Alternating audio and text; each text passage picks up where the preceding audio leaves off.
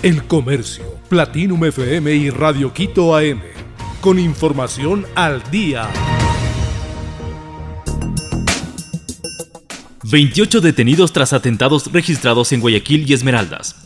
Tras los hechos violentos registrados en las provincias de Guayas y Esmeraldas, las autoridades informaron de la detención de 28 personas, Así se informó desde el puesto de mando unificado donde el presidente Guillermo Lazo explicó que han emprendido acciones articuladas.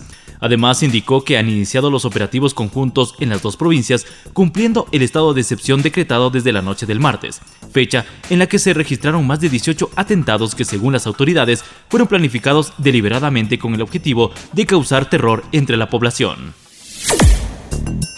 Pico y placa en Quito se suspende durante feriado de noviembre. Quito tendrá dos días sin la medida de restricción vehicular pico y placa por el feriado que corresponde al Día de los Difuntos y por los 200 años de independencia de Cuenca. Este miércoles se mantiene la prohibición municipal para circular a los vehículos desde las 5 hasta las 10 de la mañana y de 16 a 21 horas. A partir de esa hora se libera el tránsito para que todos los automotores puedan movilizarse. Además, se mantiene la libre circulación durante el sábado 5 y domingo 6 de noviembre por ser fin de semana, mientras que el lunes 7 de noviembre se retomará el pico y placa. Dólar en Colombia sigue en máximos históricos. El precio del dólar en Colombia abre nuevamente por encima de los 5 mil pesos. Este miércoles, de acuerdo con la Bolsa de Valores de Colombia, el precio del dólar abrió en un valor máximo de 520 mil pesos y un promedio de 510 mil pesos la tasa representativa del mercado es de 4.975 pesos.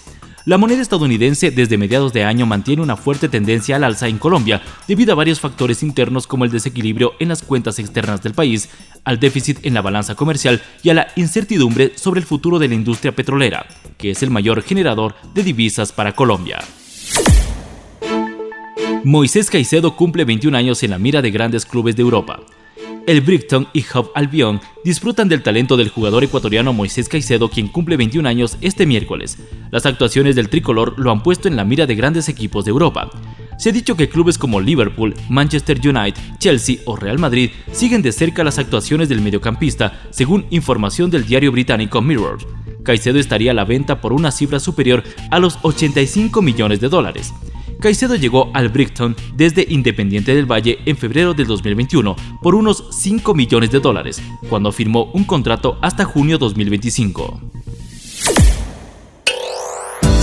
Más artistas se unen a los Latin Grammy.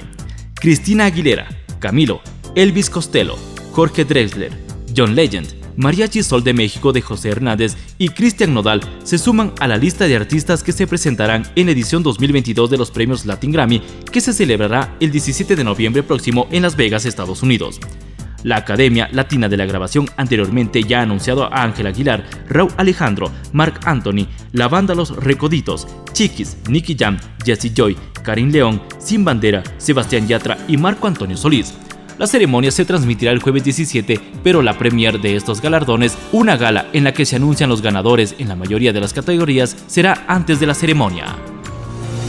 El Comercio, Platinum FM y Radio Quito AM. Con información al día.